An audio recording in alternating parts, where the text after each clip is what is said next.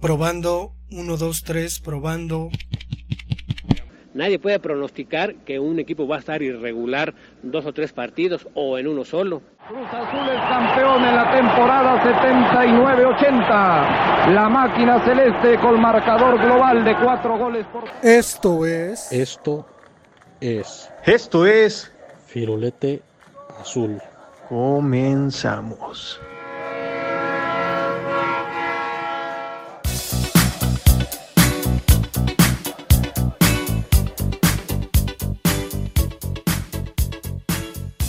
¿Qué tal a todos? Bienvenidos. Muy buenos días, tardes o noches, en el momento que nos estén escuchando a esta nueva edición de su podcast Firulete Azul. Tenemos nuevamente aquí presentes a, dos personas que ya conocemos. Saludamos a Alejandro y a Jorge. ¿Cómo están?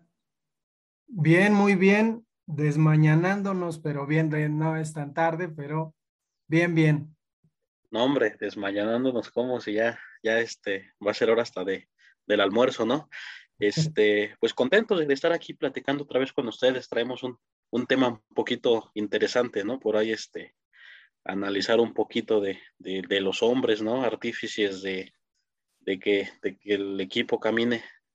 Sí, yo creo que son los pilares porque depende mucho la formación de un equipo de ellos digo, si también incluyen las directivas, pero ellos son el que aceptan o, o, colocan a estos jugadores para darles pues mayor movilidad, tienen sus ideas creativas. Obviamente estamos hablando de lo que son los directores técnicos. Sí, creo que, que muchas veces pensamos en, en, que los jugadores son eh, responsables de un resultado, ¿no? Sin embargo, creo que sobre todo de, de tiempo para acá, pues nos damos cuenta que, que a veces eh, las grandes finales de los mundiales, por ejemplo, o de grandes competiciones, terminan siendo casi eh, partidos de ajedrez, ¿no? De estrategia. Obviamente los jugadores, pues en una final se aplican puntualmente, intentan no cometer tantos errores y creo que sí solemos ver duelos de técnicos en este tipo de eh, competiciones, a tal grado que es común, ¿no? Encontrarnos con que las finales ahora se resuelven por 1-0, 2-0, eh, son, son juegos muy apretados. Sí, el fútbol ha ido evolucionando, este, como lo hemos venido diciendo, ¿no? Este, los jugadores van aprendiendo nuevas cosas, a lo mejor ya son más tácticos, ya son más técnicos, y, y pues antes les interesaba más este, el, el, estado físico, ¿no? Estar corriendo, estar este, dando un poco más que, que el contrario en, en, cuanto a desgaste, ¿no? Este, habla, hablan muy bien de, de que los técnicos tienen esta responsabilidad, ¿no? Pero vemos equipos que, que también este, ganan, ganan y, y, los técnicos hay, hay, hay muchos de perfil bajo, ¿no? Que, que no, que pues no, no comparten como que esta, estas alegrías, estas rachas que, que muy humildemente dicen que es, es de sus jugadores los logros. Entonces, pues yo les preguntaría, ¿no? ¿Qué, qué piensan, qué opinan, qué, qué porcentaje es, es, este responsable un técnico del éxito de un equipo. Por ahí Nacho Treyes decía que a lo mucho él, él era el 25% de lo que jugaban los, los equipos, lo demás lo hacían los jugadores. Son las personas que conocen a sus jugadores, son los que diario ven cómo están entrenando y son los que tienen la decisión para estar realizando este tipo de cambios, quién está bien, quién está mal. Muchas veces la hacen de, de padres, se acercan con ellos, ven sus situaciones, situaciones emocionales, este, cómo están pasando después de una recuperación, de una lesión. También son, son esos mediadores como que tienen la función un director técnico. A mí, a mí esta, esta frase que comentas de Nacho Treyes me brinca porque yo no sé qué hubiera pasado del fut, con el fútbol mexicano si Nacho Treyes no hubiera existido esos tres años, 103 años que vivió, porque sí era un, director técnico, eh, además de longevo, pues muy claridoso, ¿no? Muy, muy claro en sus conceptos y pues por lo que se sabe revolucionó esta cuestión de la dirección técnica de los equipos un tantito a través de la observación, la intuición, eh, pero sí, o sea, se eh, fungía como un motivador, pero también como un preparador físico, por ejemplo, ¿no? Entonces yo creo que, que él, él era más del 25%. No sé, no sé cómo, cómo vean y estaría bien, pues, comenzar, ¿no? Con, con algunos nombres que quieran ahí mencionar, pero yo, yo sí pondría eh, en todo lo alto por toda su carrera, no solo por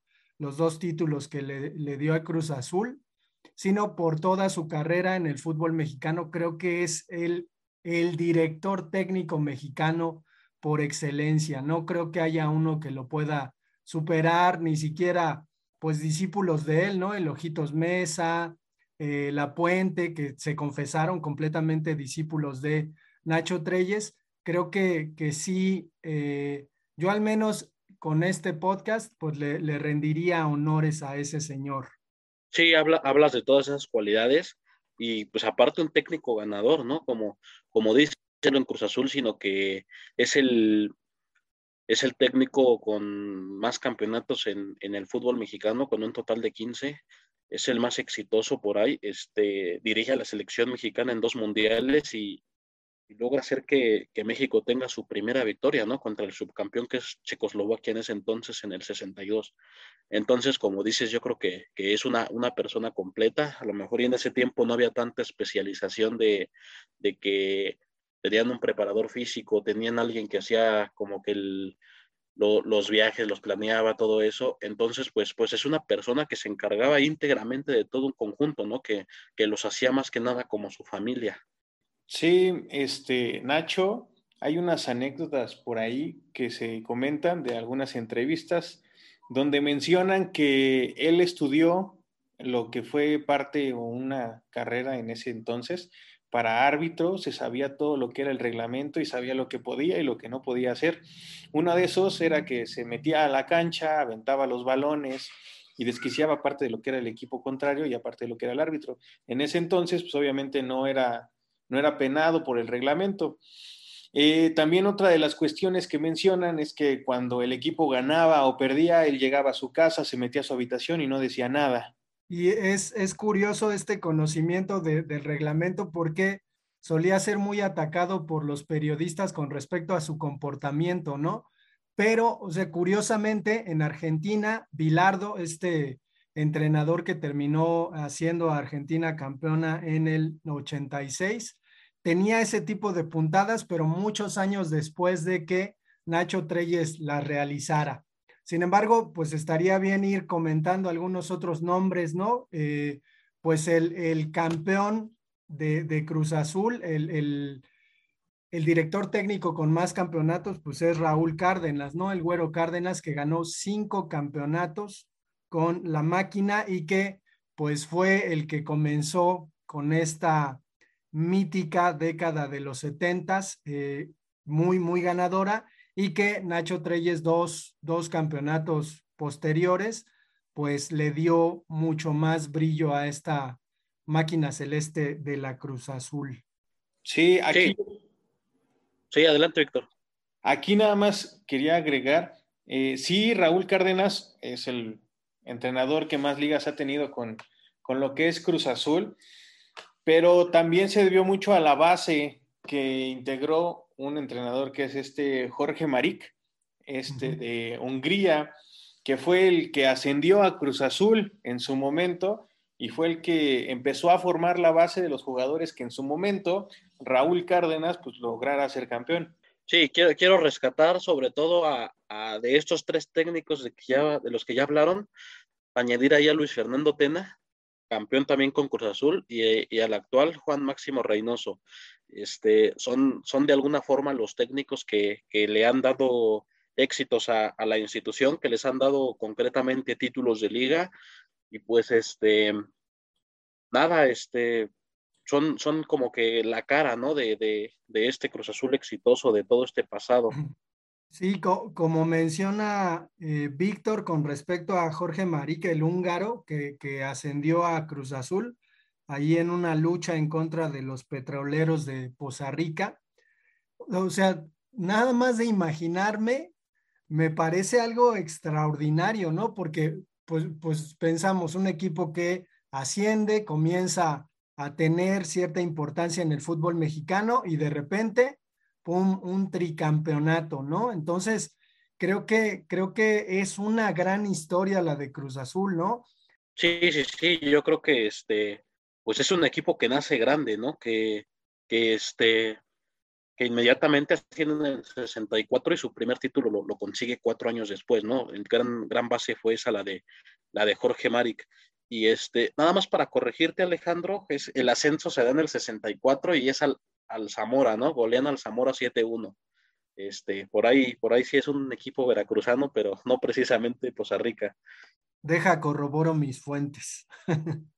pues nada más para recordar que la gran historia de Cruz Azul, pues obviamente tiene más técnicos mexicanos y de los técnicos extranjeros, el único campeón ha sido obviamente Reynoso, este último campeonato que es peruano.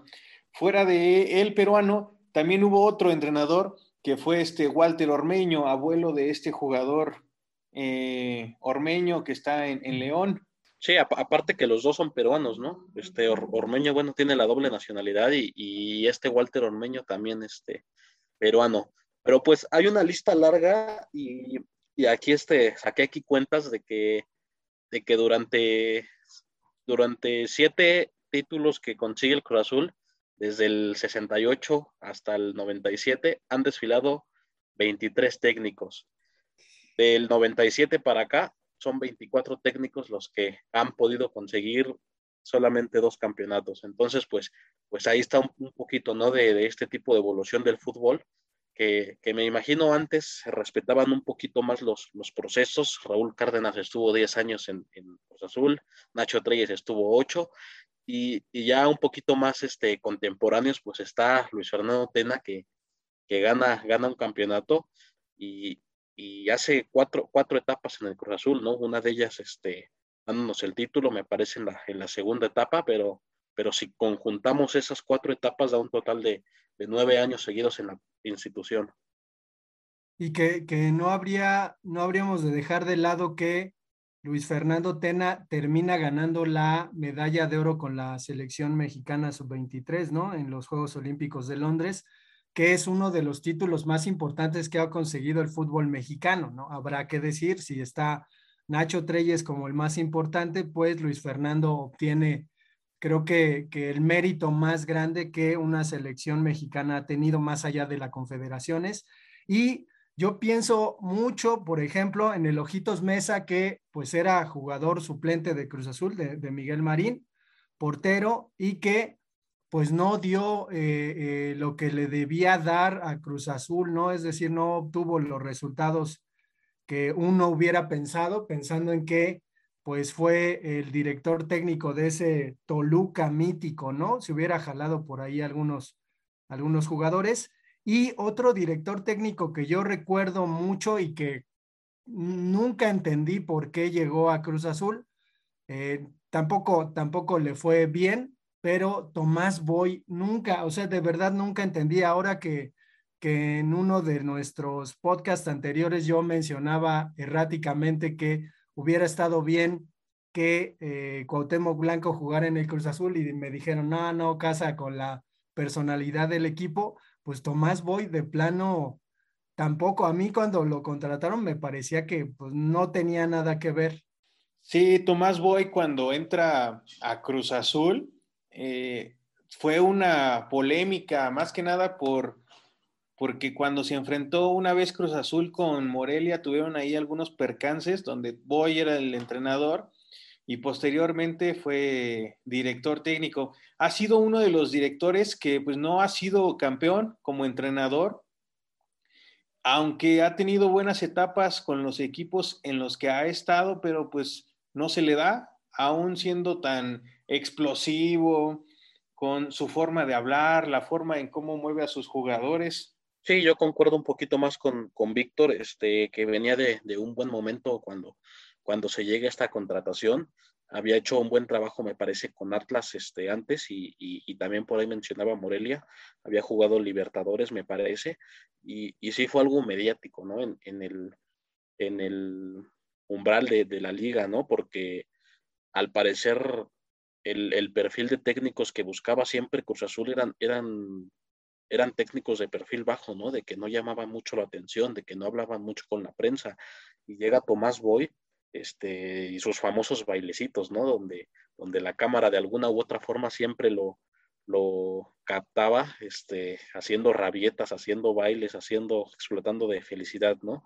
Y, digo, por ahí yo creo que, que fue en un intento desesperado de, del título, ¿no? Porque hablemos de, la sequía larga que, este, que exploró Cruz Azul durante 23 años y, yo creo que la intentaron de todas, todas.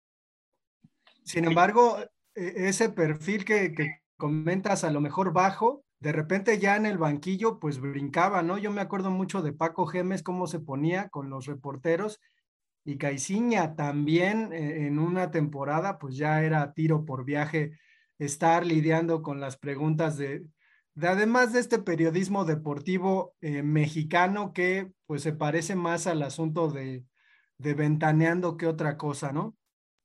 Sí, pero pues, si te fijas, este, un historial detrás de, de Boy, había técnicos de, de, bajo perfil, ¿no? Por, por ahí se, se, cuela este Rubén Omar Romano que sufre un, un, secuestro, pero digo, a partir de, de, Boy es un punto de partida, ¿no? Donde, donde ya llega cualquier tipo a, a Cruz Azul, sea, sea de perfil bajo, sea de perfil alto.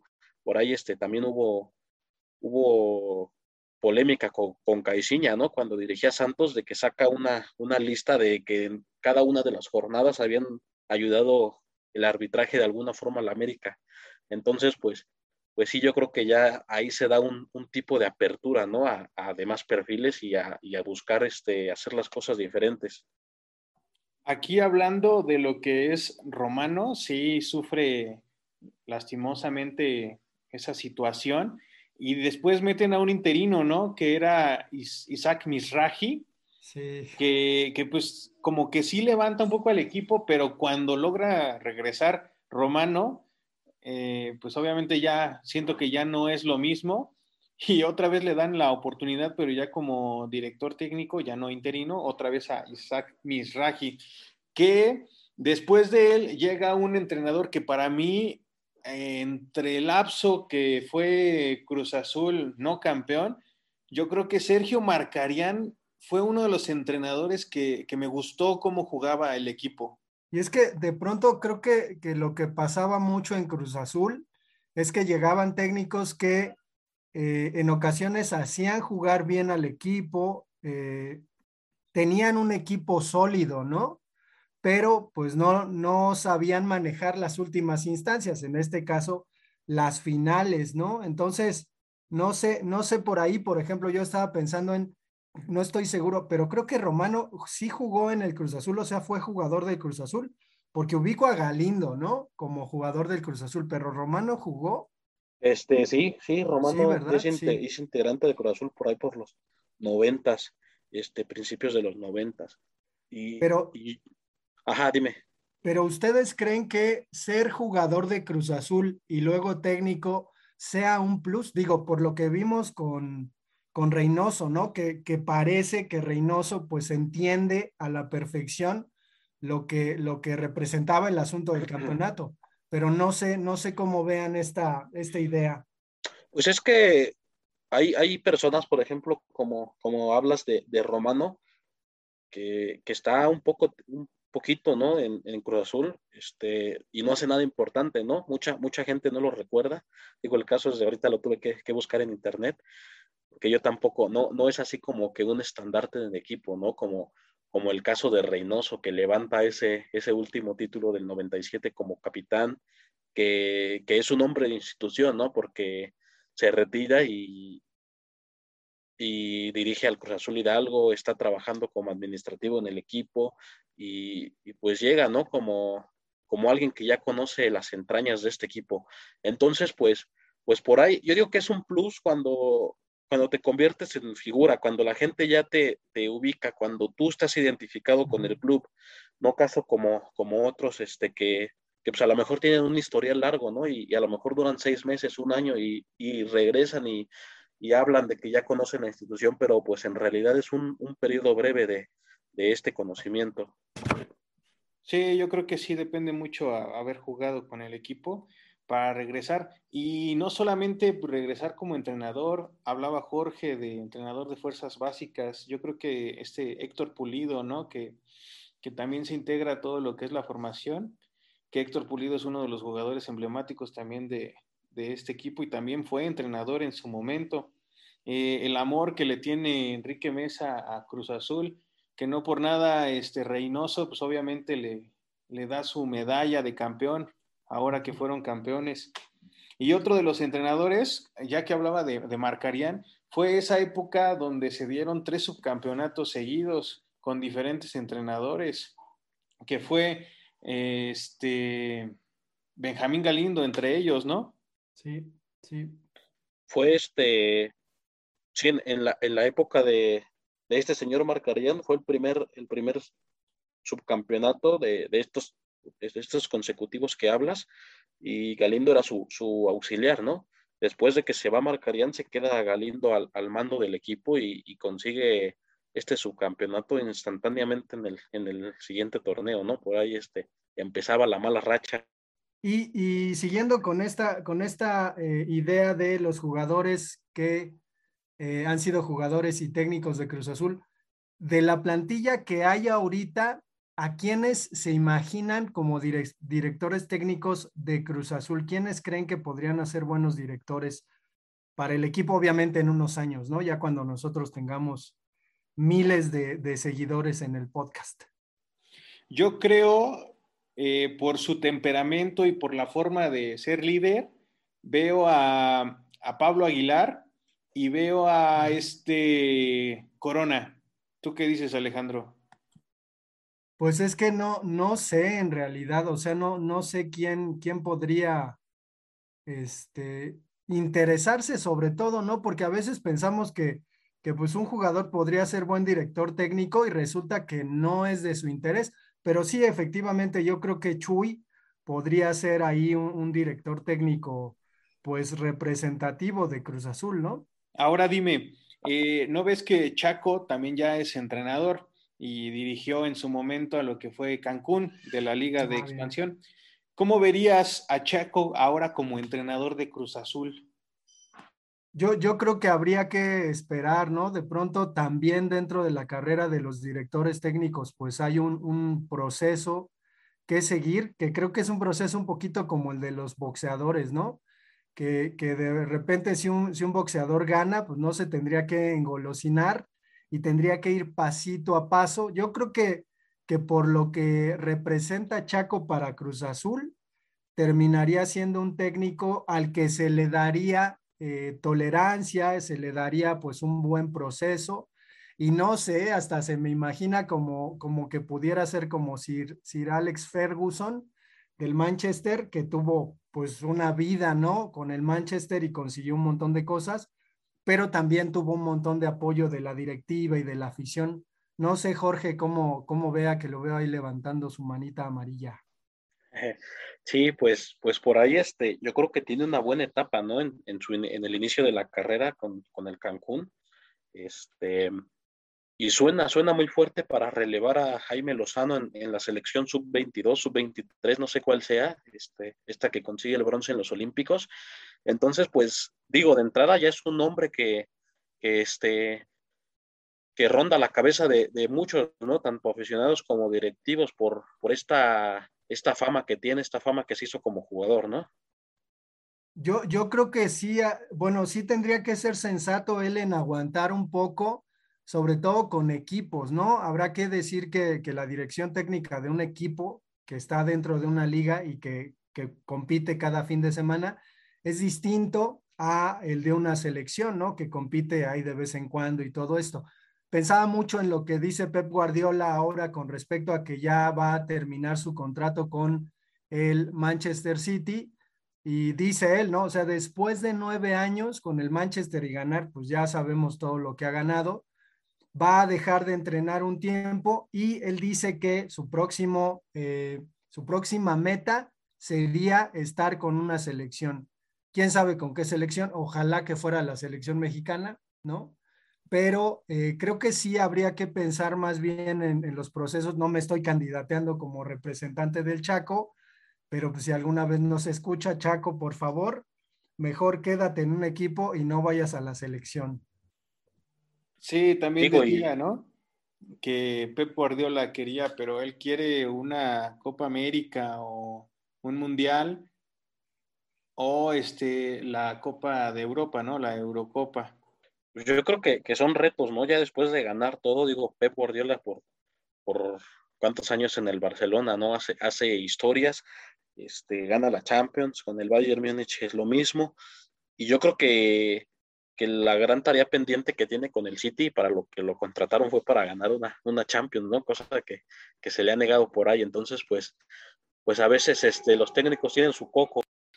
Alguien que también me gustaría ver en algún momento, nada más para ver cómo pudiera resultar, sería a Palencia, ¿no? Que él ya es un, un jugador que ha experimentado como entrenador, como auxiliar y como formativo en, en, la directiva, pues en Cruz Azul, ¿no? A lo mejor llegar como, como fuerzas inferiores y darle apoyo a estas, a estas, a estos juveniles para soltarlos hacia arriba. Sí, habrá que decir que nada más estamos haciendo un ejercicio de imaginación, porque parecería que ya queremos tumbar a Juan Reynoso y pues nada que ver, ¿no? En realidad creo que el trabajo que está haciendo Reynoso, pues está muy bien, ¿no? Ya cumplió con esa, esa promesa, entonces creo que, que solamente es un juego de imaginación. Yo creo que, que ya se quemó un poco, ¿no? Este Palencia ahí con los Pumas, pero este, quiero rescatar un, un, nombre de Isaac Mizarri, como, como ya lo había dicho Víctor, que, que, llega a, tapar este hueco que deja Romano, que es el técnico que, que tiene más efectividad, ¿no? En, en, la, en, la, época que estuvo secuestrado este, esta persona, con nueve partidos jugados, siete ganados, uno empatado y un perdido. Y le sigue muy de cerca Juan Reynoso, el, el actual técnico, con, digo, son números espectaculares de 27 juegos, ha ganado 20, ha empatado 5 y ha perdido 3 para dar una efectividad del 80.25%, ¿no? Entonces, digo, estamos hablando de números bestiales porque, digo, otros técnicos como Cárdenas o, o Treyes están ahí por el sesenta y tantos por ciento. En mis tiempos eso no existía, Jorge. Antes yo nunca había visto eso de la efectividad y, y, eso yo sé que es relevante, es importante, pero pues está, está curioso. Y ahora que hablabas de, de, esta cuestión de que Palencia pues estuvo en los Pumas, híjole, Memo Vázquez, ¿no? Que estuvo en Cruz Azul, que, que pues jugó bien Cruz Azul con él, pero que llegó a esta desastrosa final en contra del América, que ya todos sabemos qué pasó. Eh, perdón, perdón por haber mandado a ese técnico de los Pumas a Cruz Azul y que les haya hecho eso. Pero Memo Vázquez fue campeón con Pumas, ¿no? Sí, sí, sí, pero pues es que Pumas es, es eh, se maneja distinto, creo, ¿no? O sea, eh, es curioso, pero sí es, sí es como o, otra idea del fútbol. También Bucetich fue campeón, fue uh -huh. campeón, fue director técnico de Cruz Azul y pues no logró una liga, el famoso ¿Cómo, ¿Cómo, le apodan a Bucetich? Rey Midas. Rey Midas, Rey Midas exactamente. Y, y, se nos olvidó decir sobre José Luis Trejo, ¿no? Que, que, pues con un muy buen equipo, inolvidable equipo al que ya le dedicamos un, un episodio acá, si quieren vayan a, a escucharlo, pero con, con, ese subcampeonato de la Copa América, pues es también uno de los técnicos inolvidables para Cruz Azul, ¿no? Copa Libertadores. Copa Libertadores. Copa Libertadores, perdón. No, lo peor está. de todo es que luego, luego escucho el podcast y me doy cuenta de las, de las tonterías que cometo y que yo sigo hablando como si estuviera acá, pero bueno. Hablaste de tus pumas y, y como que ya todo, todo este, te distrajiste. Me ofusqué, me ofusqué. Te emocionaste. No, me ofusqué, andamos muy mal por ahí también rescatar, ¿no? A, a esos técnicos que, que, como hablan de ya de Memo Vázquez, que, que, fueron subcampeones, ¿no? Que se quedaron un pasito de, de, la tan ansiada gloria, este, que pues recordamos muy bien, ¿no? Porque son este, un poquito contemporáneos, caso de, de ahí de, de Memo Vázquez, de propio Caixinha, ¿no? Un portugués, este, de también Ciboldi, ¿no? Que se queda en, en semifinales de contra los Pumas con esa goleada, ¿no? Entonces, pues, pues hacen un buen trabajo, pero pues al final de cuentas se quedaron un pasito. Para ti, les voy a hacer una pregunta. ¿Quién ha sido para ustedes en Cruz Azul su mejor técnico y su peor técnico? Pues yo, yo creo que eh, que Juan Reynoso terminaría siendo el mejor técnico por lo que representa el haber terminado con ya todo lo que nosotros sabemos, ¿no? Pero, o sea, yo, me, me, centro mucho en la intimidad de la final, ¿no? En ese medio tiempo en donde dicen que Juan Reynoso pues les habló fuerte a los jugadores e, y los hizo reaccionar, cosa que pues durante un montón de tiempo en esas mismas circunstancias los entrenadores que llegaron no pudieron hacer reaccionar al equipo como para que aguantara atrás o que fuera al ataque. No había una reacción y creo que Juan Reynoso lo que hizo fue pues ponerle unos electrochoques ahí a, al equipo para que reaccionara y saliera a hacer lo que tenía que hacer, que los otros equipos anteriores de Cruz Azul en finales podrían haber hecho, ¿no? Creo que lo que duele un poquito es eso, que esos equipos tenían capacidad de ser campeones y en este caso, pues Víctor, este, Víctor Reynoso, iba a decir Juan Reynoso, este, logró hacer reaccionar al, al equipo. Y, híjole, y, con el que no puedo, pues es con Tomás Boy, ¿no? No me cae bien, o sea, es la verdad. Sí, yo creo que, que el actual técnico de Cruz Azul, este, pues tiene su reconocimiento en, en su país, ¿no? Porque porque tiene cuatro títulos de ligas con equipos que igual llevaban una larga sequía. Yo creo que, que, ese es su mérito. Digo, espero y, lleguen también más alegrías aquí con, con, el Cruz Azul para poderse convertirse, ¿no? Para, para estar ahí a la altura de los grandes técnicos. Yo me quedo con, con Raúl Cárdenas, porque este es el, es el técnico que más ha ganado, más ganador en la historia de Cruz Azul. Y y pues de peores yo creo que, que, por ahí hay una larga lista. No, no me decido por uno, pero, pero sí yo creo que, que hubo. Y también me quedo también con una frase que, que dijo Nacho Treyes, ¿no? Que pesa más la, la, playera del Cruz Azul que un bulto de cemento, recordando esta, esta vocación de, del equipo cementero, ¿no? Que, que tiene sus fábricas. Perfecto, muy bien. Pues hasta aquí hemos terminado nuestro podcast. ¿Algo más que quieran agregar o ya nos despedimos? Si recuerdan el, el ¿Cuáles son tus, perdón Víctor, cuáles son tus ah. técnicos tú? Peor y mejor antes, rapidito. Ah, ah, el mejor, pues rápidamente, yo creo que me quedo entre Raúl Cárdenas y Nacho Treyes. Raúl por los campeonatos que le dio a Cruz Azul y Treyes por la forma de darle juego. Y el peor, para mí, Sergio Bueno. Pues nada más recordarles que tenemos... Por ahí entre, entre mis candidatos. Sí, adelante Alejandro. Pues recordarles que tenemos un correo electrónico que es firulete arroba gmail.com, firulete de color azul arroba gmail.com. Tenemos redes sociales. En Facebook y en Instagram nos encuentran. Adiós.